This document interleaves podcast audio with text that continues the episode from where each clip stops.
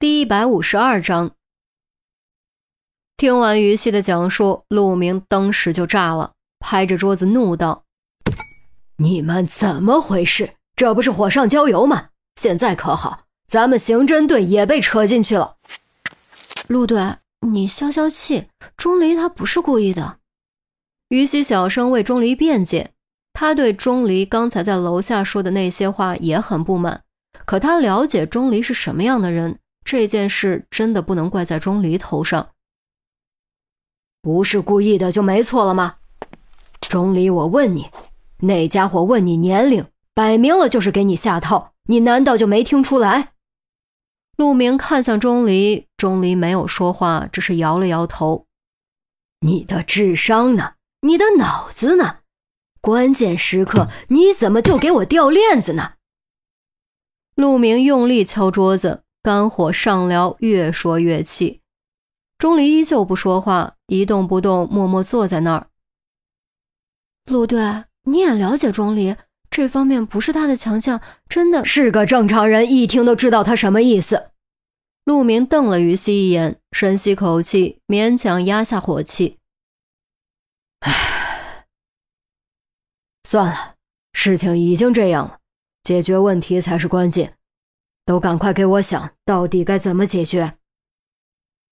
王所长叹了口气：“哎，老陆，你也别生气了。我相信钟离的判断没有错，我也相信检察院会查明真相的。即便检察院最后证明是意外死亡，你想过舆论影响该怎么消除吗？走一步看一步吧。”哎，王所长又叹了口气。疲惫感、无力感再度席卷全身。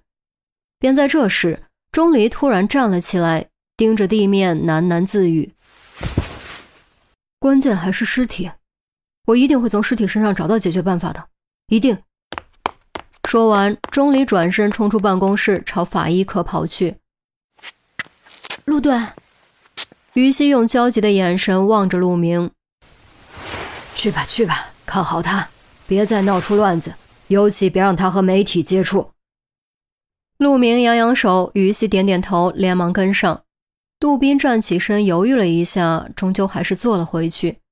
他也知道刚才不应该发那么大火，可他还是没忍住。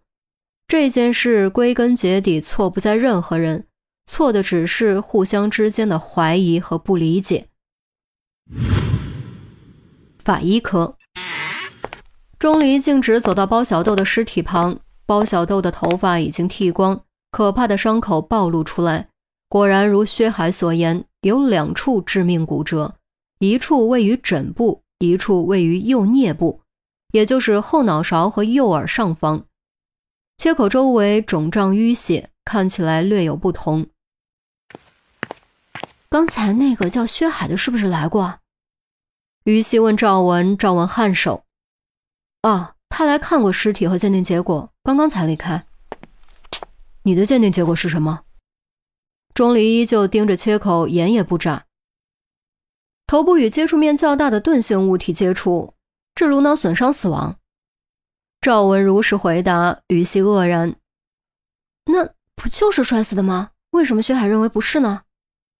因为头骨骨折有两处，并且在不同的位置，而头部落地摔死应该只有一处。所以有可能死前遭受过钝性物体暴力冲击。赵文耸了下肩，接着说：“我结论写的已经很谨慎了，没有给出到底是意外死亡还是他杀的判断，都是薛海他自己下的判断。那怎么办？不会真的是人为伤害致死吧？”于西好急，如果真是这样，问题就严重了，刑侦队和法医科都会受到牵连。不。我坚信我的结论，一定是意外死亡，一定是摔死的，证据不会骗人。钟离的语气异常肯定。那头部的两处骨折该如何解释呢？如果是摔死，不可能同时出现两个受力点，也就不可能同时出现两处骨折。也许是有可能的。钟离喃喃自语：“啊，你说什么？”赵文还以为自己听错了。头颅瞬间着地，只有一个受力点，怎么可能出现两处骨折呢？更何况将头骨看成球面，颞部和枕部位于不同的位置，根本不可能同时着地。我需要想一想，你们都别打扰我。钟离没有再多说什么，换上隔离衣，戴上手套，开始对尸体头部进行仔细检查。赵文耸耸肩，并没有生气。感情上，他也希望真相是意外死亡，希望钟离能另辟蹊径，找到新线索。可理智告诉他，这是不可能的。尸检结果显而易见，其中一处骨折，如果不是意外产生，就一定来自人为。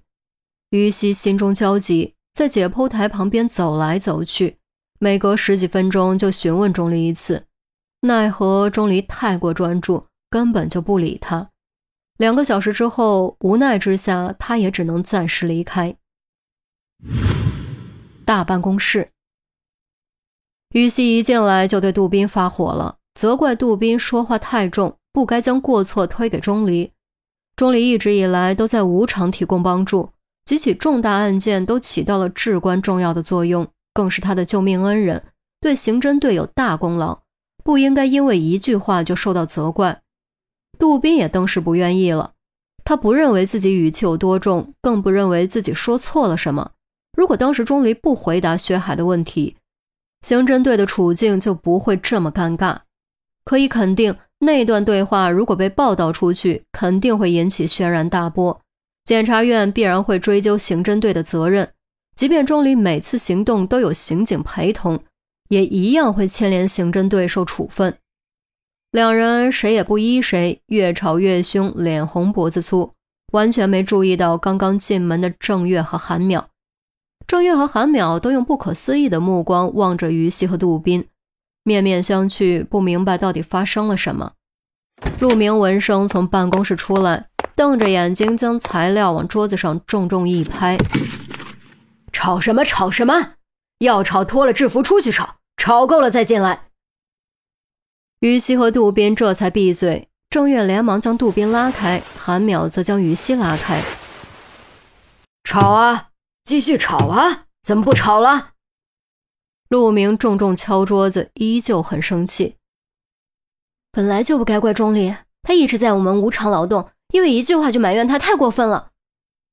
于西忍不住为钟离打抱不平，韩淼急得想捂住他的嘴，却被他躲开。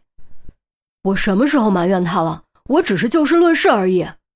杜宾忍不住开口反驳：“闭嘴！你们俩给我进来！”陆明怒气冲冲转身，摔上队长办公室的门，